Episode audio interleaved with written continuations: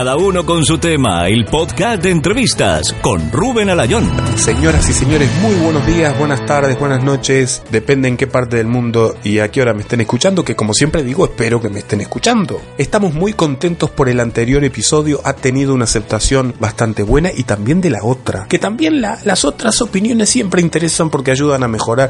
A mí en lo personal no me cae mal, ¿eh? que me digan, ah, Rubén, qué mal preguntaste, esta pregunta no me pareció, a mí no me parece mal porque yo soy una persona que escucho. Siempre, incluso les aconsejo. Yo tengo 47 años, todavía puedo dar consejos. Les aconsejo siempre que escuchen la crítica. ¿eh? La crítica hay que escucharla. Eh, le mando un beso grande a Lina Forero, a mm, la actriz que entrevistamos eh, en el anterior episodio. Hoy seguimos de actores, de actores va la cosa por aquí, en estos primeros podcasts. Vamos a hablar hoy con Franklin Rodríguez, que es un actor uruguayo hiper consagrado, es un actor y director. Algunas cositas que no sé, que yo podría decir de él, es que son muchas, ¿no? Pero por ejemplo, a ver, eh, Franklin egresó de la Escuela Municipal de Arte Dramático Margarita Girgu, que es muy importante en Montevideo, en el año 1984. Como actor ha actuado en más de 60 obras de teatro. 60 obras de teatro, macho. Em, también ha escrito libros, como autor también ha escrito obras ¿no? Y como autor ha estrenado más de 25 obras de teatro, tanto en Uruguay como en Argentina, Chile y España. Ha recibido premios. En Uruguay hay un premio muy importante para el teatro que se llama Iris. Pues bien, Franklin ha recibido el Iris de plata y el Iris de bronce. ¿eh? Ha recibido dos. También recibió una distinción otorgada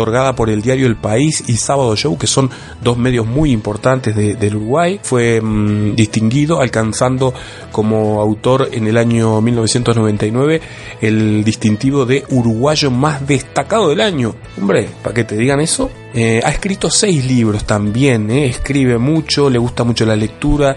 Eh, y en el año 2000 recibió el premio Agadu a la obra más taquillera del público y publican también la obra debajo de las polleras, es decir, debajo de las faldas, a cargo de la Asociación General de Autores del Uruguay. Dirigió en Chile, Argentina, Paraguay y Uruguay. Es un fenómeno, Franklin. Yo podría estar aquí con la biografía de él porque hay mucho que decir de él. También como mm, se lo voy a decir en la nota, él es, un opinólogo, ¿eh? es una persona fácil de entrevistar porque le gusta hablar.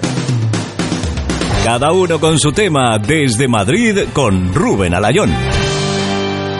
Bueno, buenos días, señor Franklin Rodríguez. Qué placer aquí tomar un café contigo, tipo bárbaro. Yo me esperaba no sé, yo qué sé, pensando en que tú eres un monstruo de la actuación en el Uruguay, yo esperaba encontrarme con alguien más, no sé, pero ¿qué pasa? ¿Por qué eres tan social? Más alto.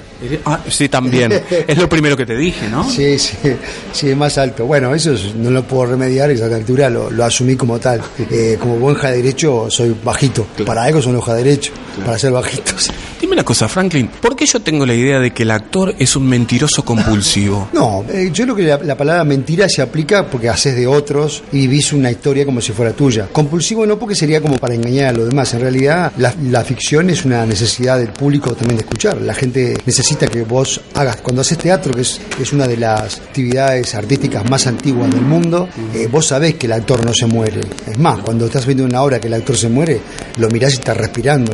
el vientre se le hincha y, y sabés que no está muerto. En el cine vos necesitas una persona muerte decapitada.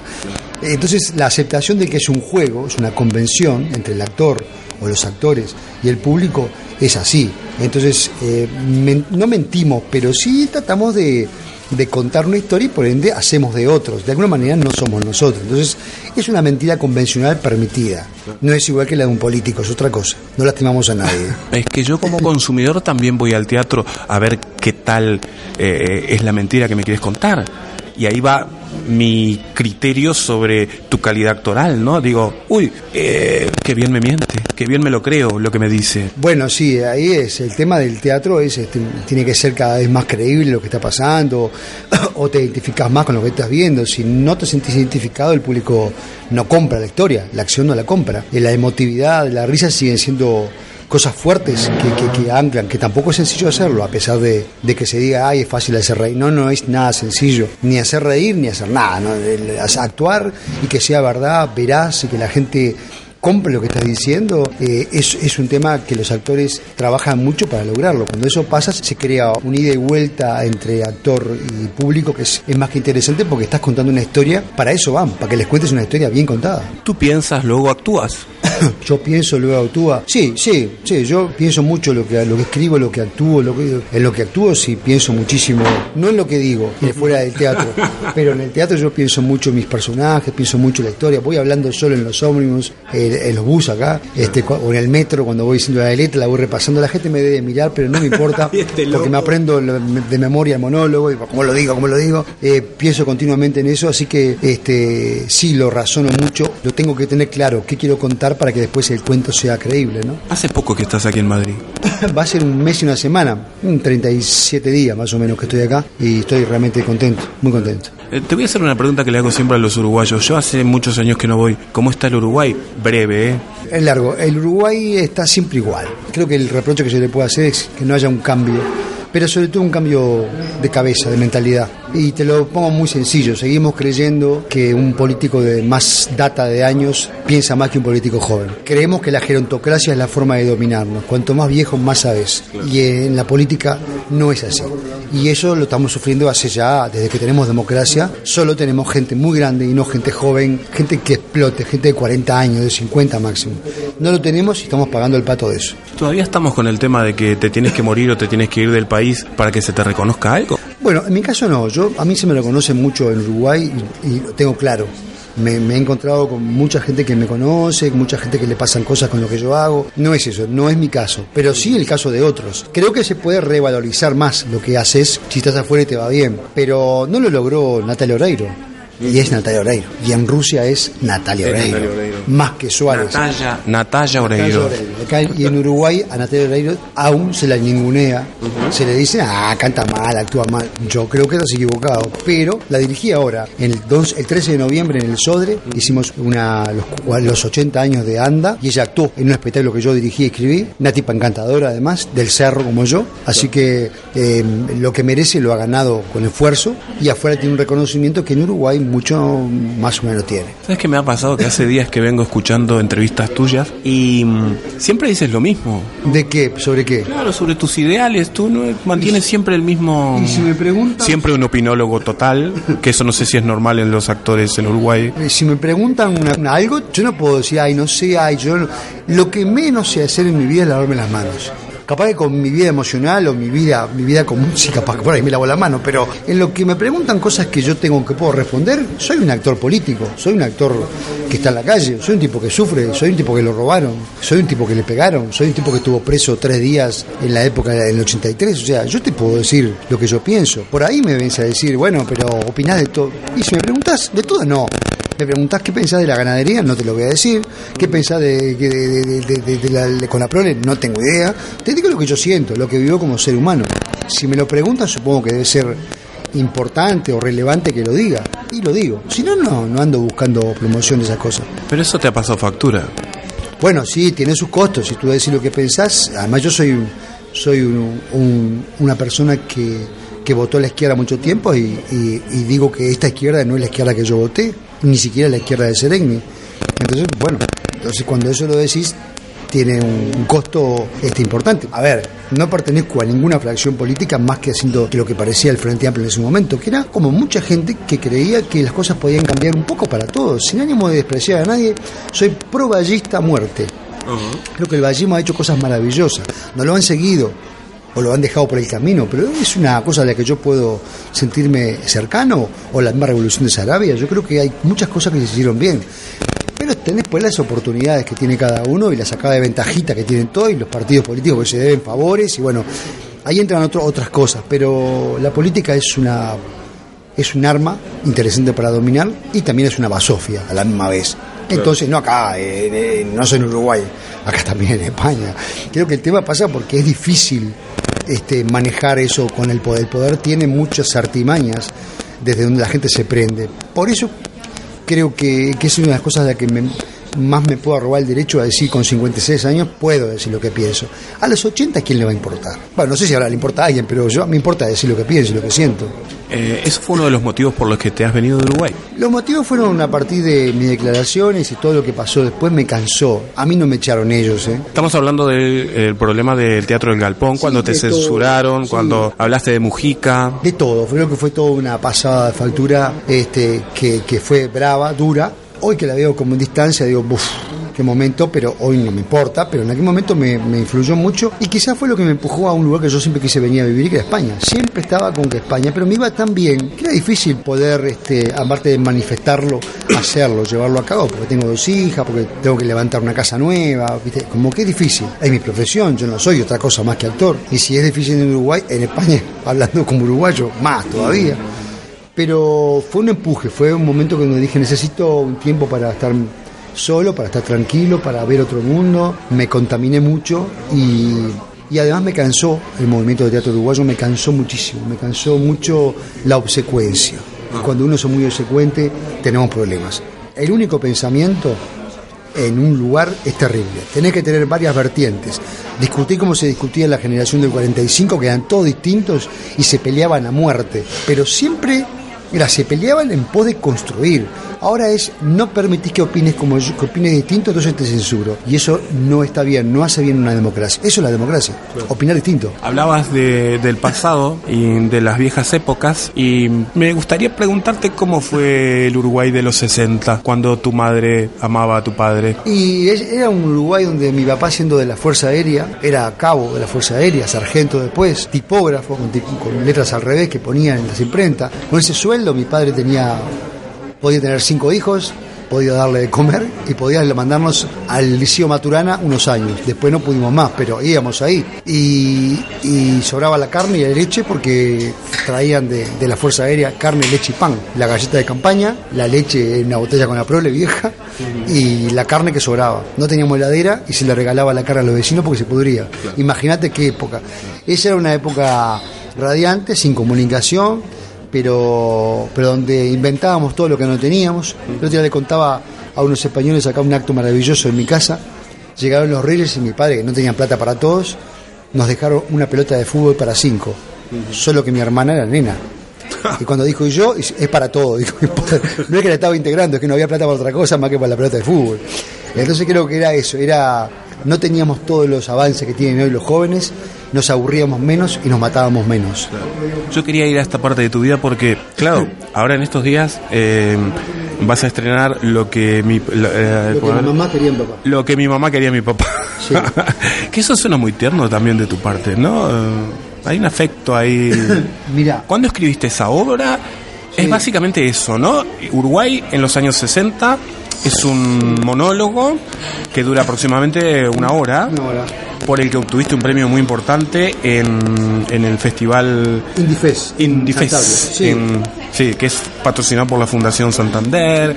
En fin, eh, obtuviste un premio muy importante, Sí. ahí, ¿no? Lo, lo curioso que lo hice, lo escribí hace dos años, lo estrené el año pasado en el Solís, en pleno conflicto con todo esto que había pasado, y, y hablaba de eso, del amor de mi padre. Yo necesitaba un homenaje a mis padres, mi madre vive, eh, mi padre no, y yo lo que hice fue homenajearlos con ese amor que tenían los dos. De alguna manera, al contar ese amor de mis padres, contaba mi historia, me contaba yo. ¿Cómo llegó un tipo del cerro que no tenía ninguna cercanía con el teatro ni con los libros? Nunca hubo un libro en mi casa a ser un actor. ¿Qué pasó? ¿Cómo fue la casualidad? Fue casualidad, yo podía haber sido cualquier cosa. Si vos hoy dijeras, ¿cómo llegué yo de San José a, a Madrid? No tenés idea. Vos decís, ¿qué pasó en mi vida para llegar a todo esto? No, si te hubieran dicho hace 30 años, dirías, no, mírase de ahí. Hombre, si entramos en el trasfondo, quizás los motivos fueron los mismos, Sí. los tuyos que los míos. Claro, sí, sí, pero en realidad no te lo pensás como una posibilidad, está tan Claro. lejos de eso. Y yo pensé en ese momento, bueno, y lo escribí, hablaba además de eso, de un exilio, y lo escribí antes que me pasara, así que cuando llega el momento final es muy tocante que me pase eso, y en este momento te doy una primicia absoluta, mi mamá está grave en el CTI, ahora, hace cinco días, y este monólogo yo lo hago el sábado sábado 6 de abril. Y el monólogo tiene mucho que ver con mi madre. Entonces ahora la cuestión es cómo yo el, s- el 6 hago el, monólogo sin que me afecte lo personal y no se convierta en una catarsis. Quiero que sea actoral, que emocione por lo actoral, no por la catarsis. Estoy en esa lucha porque me di cuenta hace dos días lo que me pasaba. Digo, mi madre está, está debatiendo entre la vida y la muerte, con 87 años es lógico, está en el CTI. Yo estoy acá, en Madrid. Pero ese monólogo sobre ella. ¿Cuánto me va a afectar el 6 de abril? Y esa es mi lucha profesional para mantenerme duro ahí. El monólogo es eso. Hablo de un exilio que no sabía que iba a pasar y hablo de una muerte que no sabía que iba a pasar. Entonces son cosas que me adelanté en la escritura increíblemente a esto. Parece que fuera hecho a propósito, pero te juro que no, que no fue así. Y, y lo del premio fue una cosa rara, en Uruguay no pasó nada con este monólogo, nada absolutamente, pero me fui de gira con ese monólogo por todos lados, estuve en Israel, en Portugal, en Francia, en Frankfurt, hicimos dos funciones, en República Checa. ¿En Praga? En Praga, en Praga estuve ahí haciendo dos funciones, una, una función, perdón, para un montón de, 40 uruguayos, pero sobre todo 70 y pico de Latinos. checos que no checos que hablan castellano, que quieren escuchar castellano, una cosa rarísima y maravillosa. Y cuando llegué acá a Madrid, a la semana me tuve que ir al festival este en Cantabria, en Santander, y no sabía que era competitivo. Yo pensé que era iba hacia la función, me volvía. Y era competitivo y esa misma noche me dan el premio y me, me, dieron un premio que en Uruguay no me habían dado. Yo tengo un, un, tema también que siempre he dicho que los críticos no me interesan y eso me llevó a que tampoco me den premio. Entonces, Pero tienes un iris, ¿no? Ganaste un iris. Ahí tengo dos iris, uno de plata y uno de bronce con China Zorrilla en el año 2000, pero no me significó nada. Ese año tuve menos laburo que nunca. El 2002 no trabajé, me empeñé, dejé de pagar el banco hipotecario, tuve que vender velas en la velas hechas por mi mujer en la, en la feria. Pero tu estatus estaba por Sí, el sí, cielo, ¿no? Tenía dos premios, que mi hija lo usó para jugar al fútbol, los dos iris, y le pegó un pelotazo a uno y me rompió el iris. Tengo el iris por la mitad. Los ponía de arcos, de palo ponía de arco, arco. guacha. No te puedo creer. Ella me decía, papá, igual era para que la- no te servían para nada más que para cerrar la puerta con el viento. Digo, si tenés razón. Cuando había corriente ponía el, el iris ahí. Eso marca un poco lo pequeños que somos, ¿no? Eh, quizás si fuera un Oscar, yo qué sé. Lo que pasa que no. ¿Hay efectivo con los iris? ¿Te dan No. dinero? No, no. ¿Hay algún premio en el mundo actoral en Uruguay que te den dinero? No, ninguno, no, no. No, es un reconocimiento. Los premios siempre son reconocidos. Lo que pasa es que el ninguneo es muy grande, no pasas de ahí, no hay televisión. Eso es un gran problema. No hay cine, o sea, hay una película o dos que no, tiene, no salen, salvo esta 12 años, alguna más, el año del Papa. Pero no tenemos una producción.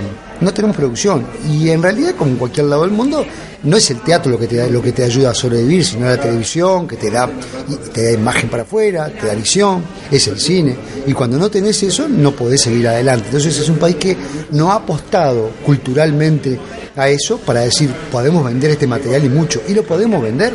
No hay que hay gente trabajando por todos lados. O sea, el tema es que nosotros no, no nos abastecemos para que eso funcione. Es un gran negocio Uruguay, podría ser un negocio fantástico, pero no lo hacemos, no le dimos bola, le damos más bola al fútbol y otras cosas que a esto. Y perdemos un, creo que un valor incalculable de cultura, de escritores, de narradores, gente que es maravillosa, ¿no? Y que, bueno, no todos los países tienen un Galeano, un Onetti, un Benedetti, yo qué sé, Martínez Moreno, no sé, un Butazón, Un Paco Espínola. Paco Espínola. Maragato. Bueno, Paco Espínola Rodríguez. Yo hice Rodríguez, Rodríguez, da la puta que te parió, ¿te acordás del cuento ese?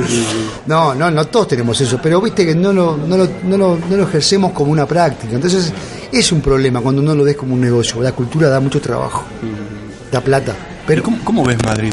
es una super ciudad, ¿Sí? una super ciudad. Yo tengo que hablar bien porque me han recibido, me ha ido muy bien de suerte, de, de- de tener documentos rápido, de alquilar rápido, de tener una nómina. O sea, a todo el mundo le cuesta mucho y yo pensé que a mí me iba a costar, pero bueno, no, no me costó, me fue sencillo y estoy contento porque lo pude hacer y puedo llevarlo a cabo. La vida dirá que en realidad en algún momento voy a caer emocionalmente porque tengo mis amigos, mi- mis contactos en Uruguay, acá soy nadie y tengo que lucharla como si fuera nadie. Y, y bueno, debe ser así, pero tengo amigos acá en Plot Point, mi amigo Carlos de Mateis, que me dio una gran mano, otros amigos que me acogieron para que me quedara a vivir, alquilaré próximamente, o sea, eh, y hay un mundo cultural grande, ¿no? Y sobre todo tienen mucha ficción. Y eso da laburo. La diferencia entre Madrid y Uruguay es que acá te puede pasar las cosas. Capaz que no te pasan nunca, pero tenés la posibilidad que te pasen. En Uruguay no te van a pasar, literalmente no te pasan. Entonces, creo que los 15 años que me restan, para ser generoso, 14, hasta los 70 que me enferme de algo, esas cosas así, y sí, porque te pasa, son 14 de disfrute. Y lo voy a disfrutar acá, creo que ya elegí un lugar donde voy a quedarme por un tiempo determinado. Mm, o sea que no volvés a Uruguay. No, no, no, no, no. Salvo que me vaya muy, muy mal, que nada lo adelanta porque la verdad me ha ido bien. Estreno dos espectáculos ahora, estoy dando clases y algo, ¿no? Eh, eh, ¿Dónde estás dando clases? en Plot Point, es- está cerca de la cuarta pared, allí en la calle Arcilla. Y bueno, soy, un- soy un, un tipo con suerte. Llego, dice, va a hacer monólogo, hacer la obra de López de Vega, este, dirigí la escuela, yo qué sé, viste, me pasaron cosas que no estaban en mis planes, tengo una representante, como que mucho en un mes y medio. Sería eh, totalmente desagradecido si dijera, no, todo me costó, ¿qué me va a costar? estoy haciendo lo que me gusta, con menos plata, que me cuesta todo más, pero bueno, eso es un tema, siempre es de, adaptarse, pero, pero hay una diferencia abismal y, te lo cuento así. El otro día iba para casa de campo donde me quedo a vivir, en la casa de una amiga, Carola, y cuando llego ahí había un container y en el container había una caja enorme llena de libros nuevos. Y dije, esto es una diferencia. Y me lo llevé. Como buen ciruja que soy, me llevé la caja. Y una, una mesa. Estaba ahí no te preocupes, yo he juntado televisores. Claro, obvio, tiran cosas que vos las podés usar. Y yo me las llevé porque me va a servir los libros y, y dije, es una diferencia grande. Yo estoy fascinado, madre A mí me encanta ir al gimnasio este, eh, ahí en Tirso de Molina, digo, es como, es un sueño. Hace años pasé por acá en una gira, dije, un día voy a venir a este gimnasio. Y ahora estoy yendo a este gimnasio de casualidad, porque no es que yo lo pensé. Así que estoy en mi mejor momento sin lugar a dudas. ¿Y, y cuando se te acerca alguien y te dice, ah, sos de Uruguay, ¿por quién te pregunta? Bueno, en realidad no, me dicen, sos argentino. Después digo, no, soy ah, uruguayo. ¿Y a quién te nombran? Bueno, muchos me dicen Suárez y otros me dicen Mujica y Cavani y Dressler, en ese orden, más o menos. ¿Y qué respondes cuando te dicen Mujica? Y bueno, soy el país de Mujica. No me preguntan qué pienso de Mujica, es otra cosa. ya manifesté lo que yo pensaba de Mujica. Pueden comprar el, el, o pueden buscar en internet voces y ven. Yo pienso que Mujica es un ejemplo de poder otro tipo de poder y otra cosa, otra manipulación del poder. Ahí está, podés verlo, no, es que yo lo diga, uno lo puede, se puede dar cuenta cómo es el tipo y lo que hace y cómo lo maneja la cosa. Un gran disertante, eso sí. Es, un gran actor, yo no sé por qué se enojaron conmigo, porque dije es un, es un gran actor, él puede actuar de, desgraciado, de bueno, y la gente compra eso, me parece que está bien, qué sé yo. Lo que, a mi opinión no deja de ser por ese, por ese, por eso, ah, no, como lo conocen, yo soy hincha de él. No, no, no, no. Yo creo que es un gran manipulador y, está bien, es así. Eh, no sé por qué se enojan, porque todo el mundo sabe. El viejo es un sabandija. Claro. bueno, Franklin, un gustazo haber hablado contigo. Y bueno, nos vemos por aquí en cualquier momento. Dale, un abrazo grande y sí, en el momento nuevo acá voy a estar, así que... ¿Cuántos amigos en común tenemos en San José? en San José tengo pila, tengo, bueno, Jaime Clara, Jaime? Eh, Jaime, bueno, a Barcelona lo conozco de vuelta a ida, pero no, no, no, no es amigo, no lo conozco. Sí conozco a Waldo, pero no, ¿cuál el nombre? Alvarito. Alvarito Navia, me olvidó Alvarito Navia. Eh, a Fernando Dianesi, que éramos muy amigos, pero sé que está un poco enojado conmigo, espero que el tiempo nos reconcilie. Tema Galpón, ¿no? Tema Galpón, tema comedia, que nos acuerde cuando pasábamos mal en México y comíamos. Ah, estuviste con él en México, ¿no? Viví dos meses y medio y la pasábamos medio durísimo a veces para comer. Pero nada, acordarnos de eso, de nuestras luchas. Ahora está en la comedia nacional. Eh, y bueno, pero bueno, ahora estamos, este, somos somos amigos igual, no vamos a dejar de ser amigos por esto. Yerno de, de Nevi, ¿no? Tu, ¿De Nevi no era tu jefe? Sí, pero no es más. Este, sí, claro. Nos casamos la chica. Pero sí, era mi jefe antes en Plop. Pero ya no, ya no, no sé ni qué hace flaco ahora. ¿Y, ¿Y, Julieta de Nevi qué hace? No, hace mucho que no las veo a ninguno de los dos. ¿Sí? Sí, hace mucho que no lo veo. Eh, a, a también hace mucho que no lo veo. Pero si lo veo, le doy un abrazo, ¿no? Porque hay que reconciliarse con los amigos. A la distancia uno ve esas cosas y dice, qué bobada, me da porque nos peleamos. No vale la pena. Ellos en el poder no se pelean por nosotros. Muy bien, muchas gracias. Abrazo, chef. Todo lo bueno tiene un final y este podcast también. Cada uno con su tema. Te esperamos en el próximo episodio.